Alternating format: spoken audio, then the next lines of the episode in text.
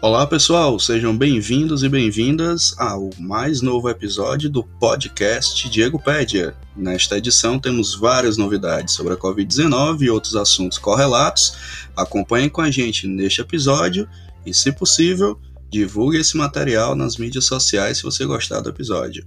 Valeu, gente, e vamos ao que interessa.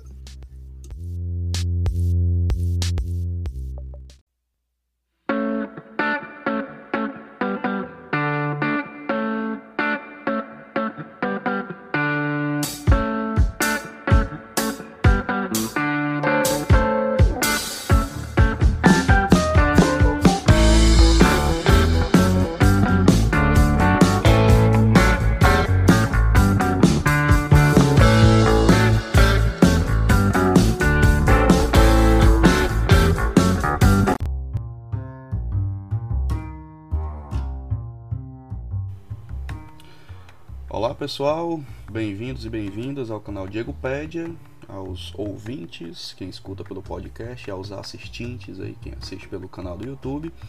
Estamos de volta para o episódio de hoje, que é o episódio 26, né? e é o segundo episódio dessa temporada de 2021. Eu sou o Diego, para quem me conhece, para quem não me conhece.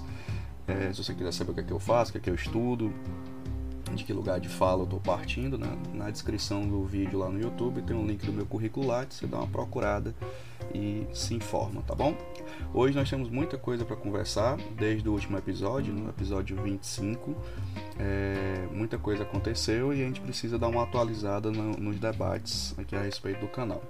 Então você que está acompanhando pelo YouTube, como, conforme eu disse, esse é o episódio 26 e aqui na parte de cima vai aparecer uma bolinha, você clica lá e vê o episódio 25 e todos os outros que você queira, inclusive este. Então fica ligado, né? E se você está vindo hoje pela primeira vez, aproveite para dar uma olhada no que a gente já conversou aqui pelo canal e conhecer a nossa metodologia de trabalho. E você também que está vendo pelo YouTube, não esquece que aqui embaixo, do lado direito da tela, tem um botãozinho vermelho chamado inscreva-se. Você se inscreve no canal gratuitamente e fica recebendo todas as atualizações. E você que está ouvindo pelo podcast também pode favoritar o episódio, enfim, colocar entre os favoritos o podcast do Diego Pede para você sempre escutar quando tiver episódio novo. Ok? Então vamos lá. Data de hoje, 22 de janeiro de 2021. Estamos aqui em Fortaleza gravando este episódio que vai ao ar. Temos novidades no canal, né? Para quem está assistindo pelo YouTube e talvez para quem esteja ouvindo, note um pouco da diferença, a melhoria da qualidade do nosso microfone. Agora temos o microfone chique aqui, o microfone condensador. O canal está melhorando devagarzinho, aos poucos. E pequenas mudanças ali no cenário no fundo. Novidade de hoje temos o chapéu do ali em cima como componente do cenário. Beleza, gente? Então vamos embora. Nós temos uma metodologia de trabalho, quem acompanha o canal já sabe disso, né? E aí a ideia é a gente passar por ela, começando obviamente pelos dados do Integra SUS, que é o sistema do governo do estado do Ceará, que tem um consolidado, né? Os dados, é, lá tem muita coisa, a gente discute aqui as principais questões e atualiza vocês que acompanham o canal.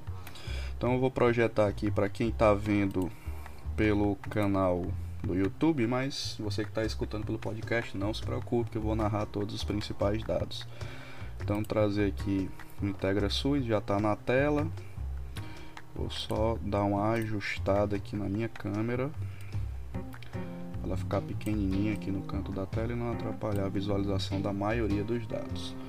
Então vamos ao Integra SUS para todo mundo é, se situar. Né? Então aqui um boletim epidemiológico do novo coronavírus que a gente sempre acompanha aqui em todo episódio. Eu já deixo aqui marcado, né, em ordem do maior para o menor, os municípios e a proporção de casos que eles têm. Então, Fortaleza aqui do lado direito da tela para quem está assistindo pelo YouTube.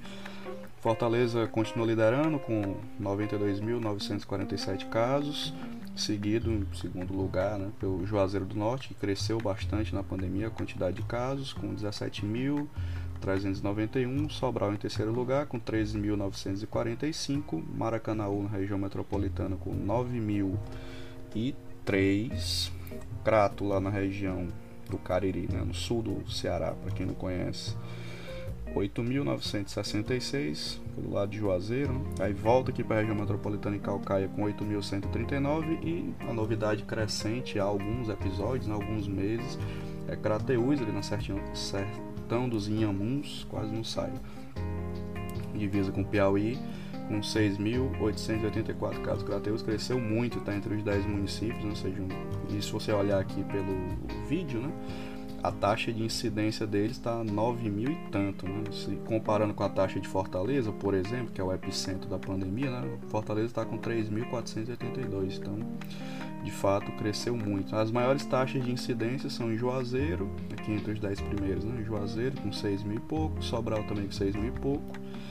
Depois o Crato com 6 mil e pouco e Crateús com 9.169,6 de taxa de incidência. Né? Então, só para você se situar. Mais embaixo segue é, Maranguape, região metropolitana com 6 mil casos, 6.123, na taxa de incidência de 4 e pouco. É, Iguatu, né, com 5 mil casos, taxa de incidência 4,9, também relativamente alta entre os primeiros municípios. Né? E você pode olhar o seu município com calma depois e ver como é que está a situação dele. Você faz o filtro aqui fica tudo certo. Bom, dados gerais aqui em cima são esses banners coloridos. Né?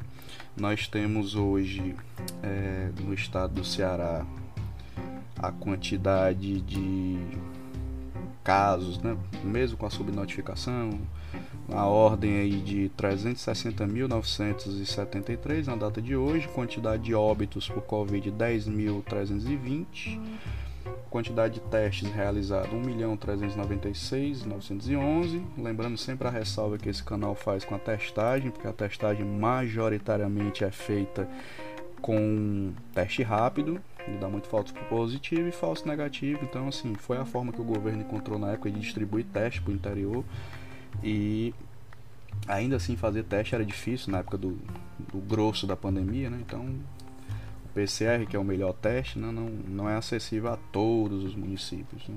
em escala, como se gostaria que fosse. Então o teste rápido corresponde pela maioria dos testes. Eu estou abrindo aqui, inclusive para mostrar visualmente. Aqui em verde, então teste rápido, 605 mil seguido pelo PCR com 527. Até que tem uma melhorada na quantidade de PCR em relação aos episódios anteriores. Então, dados gerais do boletim é isso, né? Você pode dar uma olhada depois com calma. Aqui em verde existe o gráfico né, da, do, do histórico do Ceará na, na epidemia. E agora conforme eu já disse no episódio passado, tecnicamente a gente pode falar que estamos na segunda onda, né, do ponto de vista epidemiológico, e você pode ver aqui visualmente no gráfico que tem uma subida grande ali no começo do ano, entre maio e junho, aí em julho desce, chegando aqui na casa de novembro do ano passado para cá, já tem uma subida considerável de casos, e sim, isso é a segunda onda aqui no estado do Ceará. Ok? Depois você olhar a distribuição por sexo, idade das pessoas, dos contaminados e dos óbitos. Então vamos para frente. O próximo dado que a gente utiliza aqui no canal é o histórico por internações de Covid, que são aqueles velocímetros que medem a quantidade de internações dos hospitais, das UPAs, né, de todos, privados e públicos que têm leito Covid aqui no estado do Ceará. E como se já era é, notável né, nas semanas anteriores, o efeito das festas de fim de ano está chegando, a conta está começando a chegar. Né? Esses dados, para quem acompanha o canal, sabe que no dados de UTI, Covid, estava sempre ali perto de 70% ou menos, né, um pouquinho, 60 e pouco, já está passando de 74,46%. Né? Então, sim, teve um incremento de UTI, mas mais ainda teve incremento de enfermaria. A enfermaria estava ali com 30 e poucos por cento, 20 e poucos, né, em dias mais otimistas, já chegou em 50%. Né, então isso chama a atenção. É, ainda existe uma folga né, na rede, a rede é importante ressaltar que a rede foi expandida, né, leitos de UTI e enfermaria pelo estado inteiro, já é um sinal de alerta de que medidas precisam ser tomadas, como essas que recentemente o governo do estado e alguns prefeitos já estão tomando, de pelo menos recomendar. Não sei se a população vai atender recomendações, né? pelo menos recomendar a restrição de circulação em espaços comuns e a de viagens intermunicipais. Né? E o aumento de leitos que tinham sido desmobilizados, porque os casos tinham diminuído da Covid, e aí agora estão sendo reabilitados para a Covid. O Ceará também recebeu alguns pacientes, poucos pacientes, né? nos hospitais, no hospital universitário, é, vindo de Manaus, da crise do oxigênio lá de Manaus, que é importante deixar muito explícito né, que a, aquela crise foi prevista, foi avisada e as autoridades locais de Manaus, município, estado e o governo federal foram inertes né, até a bomba estourar e depois tentar resolver. E toda essa confusão que vocês estão acompanhando aí na pandemia, que é a gestão desastrosa do Ministério da Saúde, da condução das crises que vão tendo de tempos em tempos. Né? O Manaus, pela segunda vez, encara sua crise humanitária mais grave e teve que distribuir pacientes. E aqui no Ceará, a gente recebeu alguns. Piauí recebeu bem mais, Maranhão também, e outros estados da federação. volta de cento e poucas pessoas foram transferidas ao longo dos últimos dias. É, você olhando para os gráficos aqui, você vê que a capacidade do estado está ainda relativamente tranquila, mas está sendo mais ocupada aos poucos à medida que o tempo passa e as pessoas vão circulando. É importante deixar explícito aqui também que existe o risco da nova variante, né? variante inclusive lá de Manaus, foi descoberta no Japão, inclusive não foi descoberta por nós aqui do Brasil. E ela é mais contagiosa, não se sabe se ela é mais letal, mas os médicos têm relatado que elas, é, essa nova variante atinge muito os jovens e deixa-os em mais dificuldade. Então não significa que teremos mais leitos de UTI ocupados, mas já é uma certeza que leito de enfermaria vai encher. Né? Então as pessoas vão passar mal um bocado pelo que se está percebendo. Não existe um estudo é, consolidado para poder afirmar que os efeitos dessa nova variante são desta ordem, mas o que tem se percebido, o que tem se relatado é algo nessa proporção.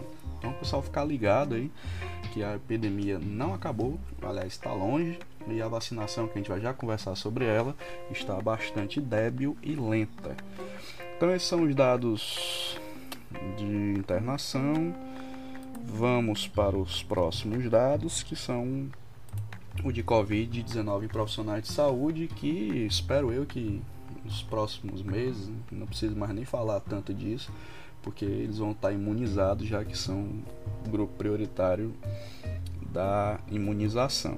Mas atualmente os dados estão muito parecidos com o que a gente já vinha comentando nos últimos episódios. Né?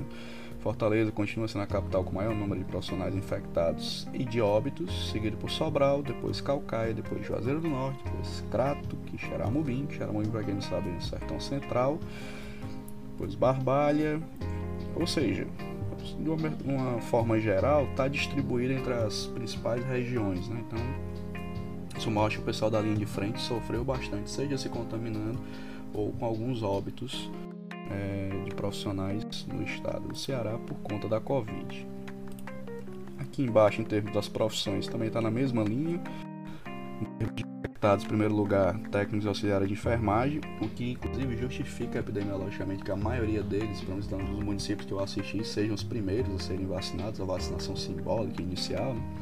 Depois vem os enfermeiros, depois agentes comunitários de saúde, depois médicos, em termos de profissionais contaminados por Covid. Em termos de óbitos, em primeiro lugar médicos, depois técnicos auxiliares de enfermagem, depois enfermeiros, depois condutores de ambulância e a categoria que foi subindo né, ao longo do tempo foi os agentes de combate às endemias. Ok? Então é isso. Vamos para o próximo dado que a gente olha aqui em todo episódio, que são os níveis, na verdade não todos, né? Alguns de uns tempos para cá, são os níveis de alerta. É, obviamente, por questão de tempo, eu só vou dizer os níveis de alerta do estado, de maneira geral. Se você quiser ver do seu município, é só você filtrar aqui que você acha com tranquilidade. Então, na data de hoje, é, para quem não lembra do episódio passado, não assistiu, né? Tinha mais bandeirinha verde, né? Aqui agora a maioria delas estão amarela em risco moderado, ou seja, a incidência de Covid está em risco moderado. Diz aqui que está em tendência decrescente, mas não é bem assim, né? Até porque esse dado ele oscila, né? E aí, internações por causas respiratórias também está em nível moderado. Taxa de letalidade, de fato, a taxa de letalidade está com tendência estabilizada, mas está com risco moderado. Taxa de positividade de teste de Covid também está em risco moderado.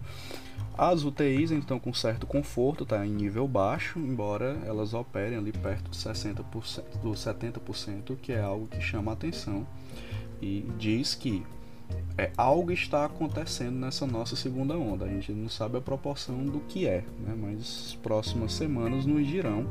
E ali perto do carnaval, que vai ser outra dificuldade, embora o carnaval tenha sido cancelado oficialmente, as pessoas vão fazer algum carnaval em lugares aglomerados, porque é da cultura fazer isso, e aí nós vamos ver também outra onda de impacto, né, de, provavelmente de contaminações, porque a vacina não vai avançar na mesma velocidade que as pessoas vão se aglomerar, seja porque cansaram da pandemia ou porque estão num movimento bastante negacionista. É, então, acho que é isso aqui do Integra SUS por hoje. Esse é o nosso nosso status, né? atualmente é esse termos gerais. E agora nós vamos para os dados de mobilidade do Google, que a gente sempre mostra aqui também. É, as pessoas terem uma noção de como é que tá, né? Esses dados já foram bem melhores lá no começo da pandemia, agora chegaram perto de zero, inclusive algumas semanas, agora deu uma melhoradinha.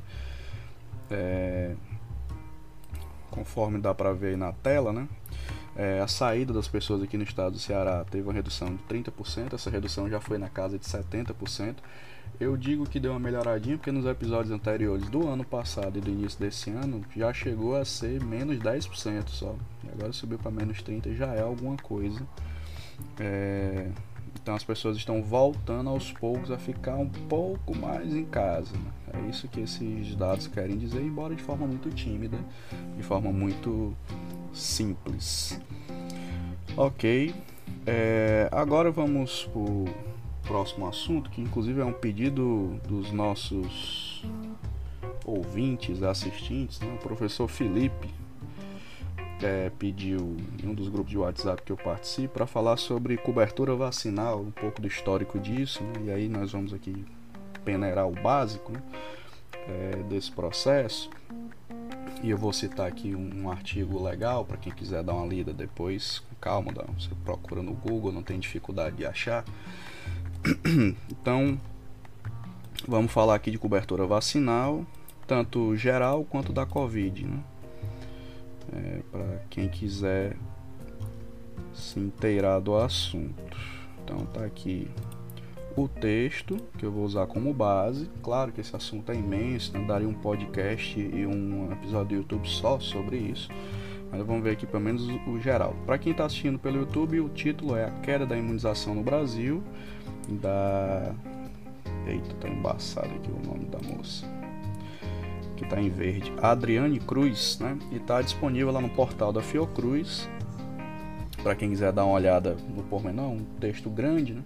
E aí nós vamos nos deter a uma das tabelas para mostrar para vocês o que é que isso quer dizer na prática. Né? Por que, que o argumento dela é que a imunização está caindo no Brasil? Eu concordo com esse argumento, é o que nós temos percebido ao longo dos últimos cinco anos, pelo menos eu, né? nos últimos cinco anos, tem caído por vários movimentos, né? Movimento anti-vacina, desinformação política, às vezes desabastecimento também de vacina em algumas áreas do país, enfim, uma desorganização nos últimos tempos do nosso Programa Nacional de Imunizações, que sempre foi um programa robusto, um programa de referência do país e do mundo, né?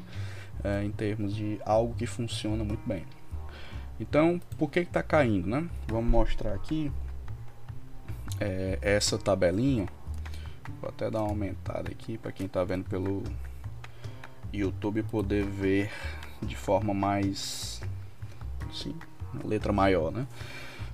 E o que é que essa tabela está dizendo aqui? Coberturas vacinais por tipo de vacina em crianças menores de um ano, que é o referencial maior né, das nossas campanhas de vacinação, de 2012 a 2016. É, para quem está vendo a imagem, existem vários números, né, que a gente não vai falar todos, mas só para vocês terem noção, o que está em vermelho é o que está abaixo da meta. Tá?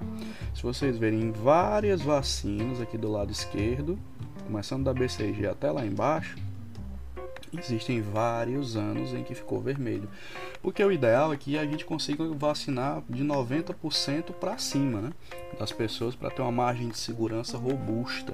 E em algumas dessas vacinações, né, a gente ficou aí na casa de 80 e poucos por cento, né, 90 e poucos por cento, quando deveria ser de 95 para cima. Então, é o que se demonstra aqui pelo estudo. Vamos pegar aqui um exemplo emblemático, né? É, no caso da BCG, tudo certo, né? Tá dentro da proporção de 105 para cima, então de 2012 a 2016 está dentro de uma proporção razoável. Agora a pneumocócica, ó, de 2012 para cá, para 2016, todos os anos ficou abaixo da meta. 88,39, 93,57, 93,45, 94,23, 94,98. É um dos exemplos. Né? Poliomielite também de 2013 até 2016 abaixo da meta 92, 86, 84, 74 0,33 em 2016. Então isso é muito grave. Né? É, e lembrando que nós, no Brasil, já fomos referência de vacinação em massa contra a poliomielite, a famosa paralisia infantil, né, que é a doença que decorre dessa infecção. E isso está voltando ao radar. Né? É, as pessoas estão com mais risco de se contaminar nesse sentido. As tríplices virais, né, também a, D1 tá tudo certo aqui pelos dados consolidados, mas a D2 para crianças de até um ano, todas também abaixo da meta. 2012, 2013, perdão, 68,87, 92,88, 79,94 e 76,71 em 2016.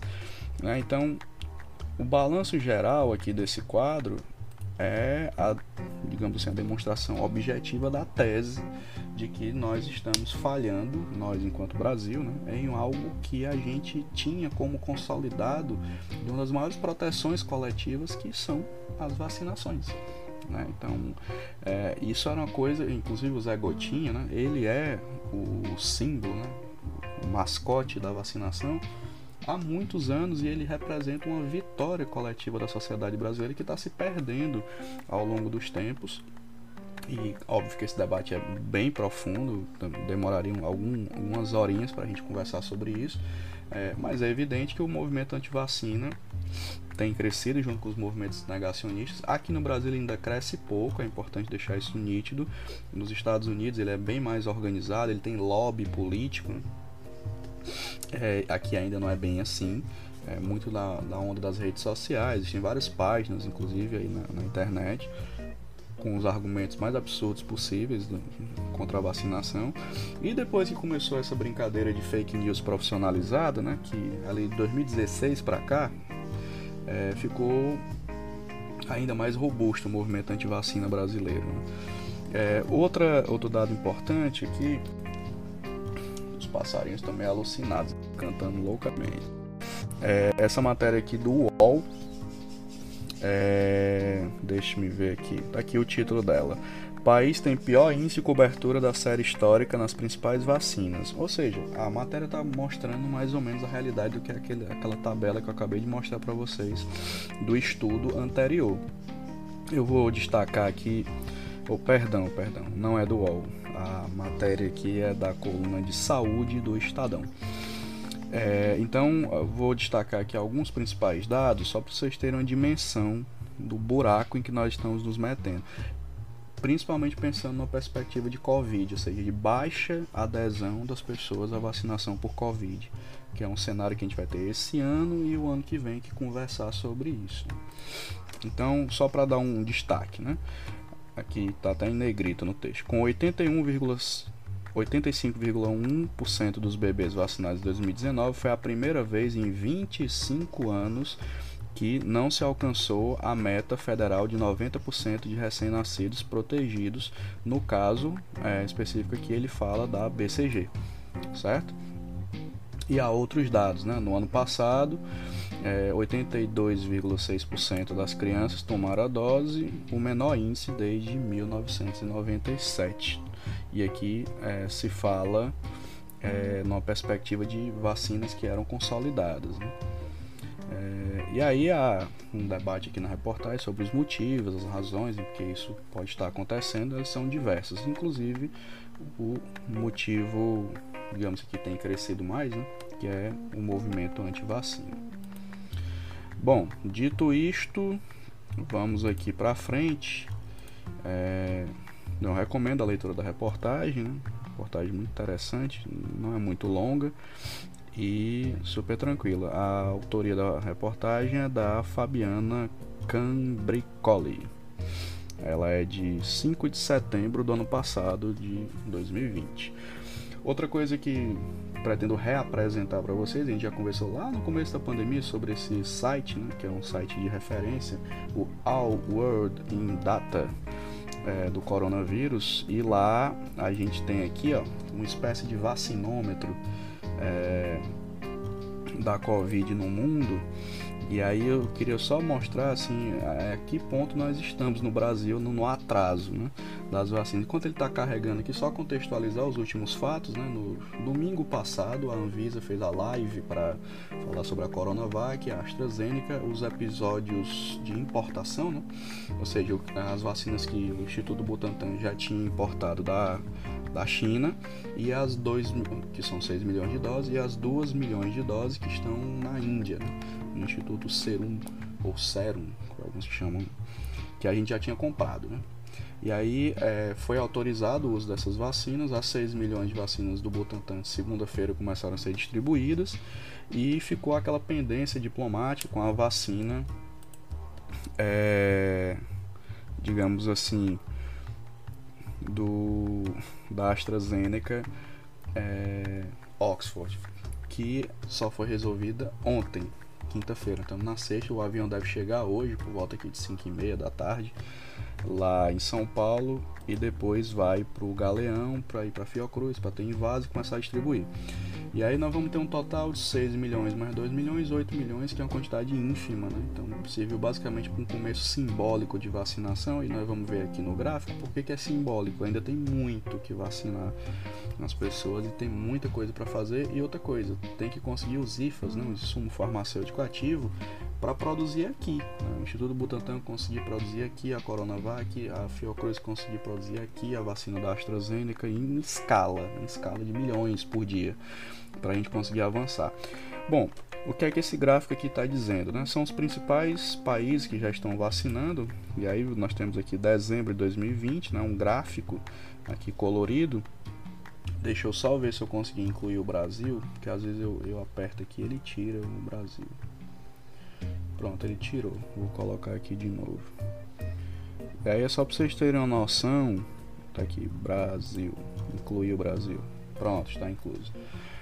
Aqui no mapa, esse o país que mais vacinou proporcionalmente é Israel, seguido pelos Emirados Árabes Unidos, depois está em inglês aqui, depois o Reino Unido, a Inglaterra, né? depois o Bahrein, depois os Estados Unidos, depois a Itália, depois a Alemanha, depois a França, depois a China, Rússia, México e só depois parece Brasil e Índia quase igualzinhos. Porque no Brasil o, gráfico é basilar, né? Esse azulzinho, não saímos nem do, da, da meta básica. E o Brasil só vacinou 0,1% da sua meta vacinal em relação à população. Israel, que está em primeiro lugar, já vacinou 38,8% da sua população e por isso está disparado lá em cima. E obviamente não estou querendo fazer nenhuma comparação irresponsável. Eu sei que Israel, a população é muito menor do que a do Brasil, são outras logísticas, outros processos. Eles não têm lá, por exemplo, um ministro da saúde bastante competente, como é o Pazuello. Enfim, tem várias diferenças, né? Mas só para deixar explícito que o que, é que acontece? Nós temos um desafio gigantesco que está muito lento, né? Então, na prática, esse gráfico está mostrando isso. Né? E até os Estados Unidos, que são uma mega potência, também estão com dificuldade porque eles não têm um sistema único de saúde. Nós temos. Né? A gente distribui vacina mais rápido, a gente vacina mais rápido e nós temos capacidade de vacinar entre 5 milhões e 10 milhões de pessoas por dia se organizar direito a situação, que é o que a gente já faz com as outras vacinas. Então nós temos como fazer isso, dá para fazer um esforço. Agora precisa ter vacina, precisa conseguir fabricar vacina neste país e precisa distribuir de forma séria. E por falar em distribuição, papocou esse escândalo que já era esperado de gente furando fila, né, de político furando fila de vacina. Profissional da saúde estava afastado, querendo voltar, dizendo que estava na linha de frente, não estava. É, filho de político, parente de político, é, até fotógrafo. O fotógrafo pediu desculpa depois, mas enfim, já tinha se vacinado uma bagunça e vacina. É tanto que algum o Ministério Público já pediu mais de 10 municípios para parar a vacinação e prestar esclarecimentos. O Tribunal de Contas também está pedindo isso. Então, até nisso, com a quantidade pequena de vacina, a gente consegue bagunçar o coreto. Né? Então, não é fácil. O Brasil não é fácil. É, e é isso que a gente tem como desafio. Além de ter os insumos, é conseguir fazer distribuir de forma equitativa, de forma eficiente. E o que eu fico mais revoltado, e a palavra é essa, é porque a gente já sabe fazer isso. Nós não vamos inventar uma coisa. Aliás, o Brasil é o que melhor faz isso no mundo, é vacinar a sua população. E estão conseguindo bagunçar até isso. Né? Então essa é mais uma contribuição sensacional do governo federal e de alguns governos estaduais. Então, você que está ouvindo esse canal, reflita sobre isso. Né? Então, vamos cobrar para que haja vacina e que haja vacinação. Não é só ter vacina, conseguir ter uma vacinação organizada e correta. O último tópico de hoje, vou conversar com vocês. É, vocês devem ter visto, devem ter ouvido e visto. Juntei as duas, que um novo negócio chamado ouvisto. Vocês devem ter ouvido e visto a notícia de que alguns idosos faleceram na Noruega com a vacina da Pfizer, provavelmente porque tomaram a vacina, passaram mal e, e faleceram. Saiu o relatório né, do comitê local né, da Noruega, que foi validado pela OMS, de que de fato não tem nada a ver uma coisa com a outra, não tem relação direta a morte desses idosos com a vacina. Estou projetando aqui a notícia, notícia da revista Época. Noruega diz que não há ligação entre morte de idosos e a vacina contra a Covid, e esse fato foi confirmado pelo Comitê Internacional chefiado pela OMS. Eles morreram, eles foram vacinados, é verdade, mas morreram por outras complicações. Não foi a vacina da Pfizer que os é, levou a óbito, tá? Então, essa é uma notícia que traz um alento. Né? É, toda vacina tem risco, é importante saibam disso, mas o risco é muito baixo. Né? Eu achei até estranho, morreu tanta gente assim ao mesmo tempo no, é, por complicações de vacina, não faria muito sentido epidemiológico. Acabou que se confirmou que de fato não foi esta a razão do óbito desses idosos. Importante lembrar a todo mundo né, que a gente fez a aprovação emergencial aqui no Brasil da Coronavac, da AstraZeneca a Sputnik 5 ou Sputnik V com a Neoquímica tá sendo não desculpa União Química lá do Paraná está iniciando aí pedir autorização para iniciar o, o, estudo de fase 3 não deve ser outra vacina viável daqui a um certo tempo. A Pfizer está numa briga política enorme com o governo diz uma coisa o governo diz outra. É, não tem ninguém inocente nessa confusão diga-se de passagem né? mas ela não é uma alternativa a, até o presente momento nosso sistema de vacinação. Então, é, é isso que nós temos né? é, para trabalhar em termos de vacinação. E aí vamos aqui para os nossos encerramentos. Deixa eu só ajeitar aqui a situação para que dê tudo certo e a gente encerre aqui o episódio de hoje. É, uma perspectiva, né? Tem muita coisa ainda para acontecer. Nós estamos aí no começo do ano, tem uma discussão do Enem, né? Para quem não sabe, ocorreu com 50% de faltantes, né? então as pessoas não foram, uma confusão do tamanho do mundo. Então tem um debate agora da volta às aulas, que deve estar bem premente entre fevereiro e o início de março para ver como é que fica de fato, porque vai ser complicado voltar às aulas. São Paulo diz que volta em fevereiro de qualquer jeito. As aulas com aumento de casos e está aumentando a segunda onda em várias cidades, aí posição desse canal? O ideal seria não voltar agora, esperar um pouquinho mais, a segunda onda dar uma arrefecida, a vacinação crescer, ou tomar uma medida radical importante, que é colocar os professores na primeira linha de vacinação. Aí faz sentido pensar no retorno das aulas, porque o risco maior é para os trabalhadores e não para as crianças necessariamente. As crianças são vetores de transmissão e retransmissão, mas não necessariamente de complicação. É, então, vamos ver no que é que vai dar essa discussão daqui para frente e vamos ver o que é que as outras discussões também vão trazer em termos de medida prática e ver qual é a maluquice do governo federal de amanhã, né? Porque todo dia é uma nova para a gente poder digerir, comentar e trazer aqui para o canal. No mais é isso. É, agradecer aí o pessoal que colabora com o canal, quem assiste, quem divulga os vídeos, quem divulga os podcasts. E aos poucos estamos melhorando a qualidade técnica. E se você tiver alguma sugestão de tema, alguma sugestão de, de roteiro, de coisas interessantes para a gente conversar, pode dizer lá no YouTube, ou no podcast, ou entrar em contato com todas as redes sociais que estão disponíveis aí nas divulgações. Beleza, gente? Então é isso. Se cuidem, vamos seguir em frente e até o próximo episódio.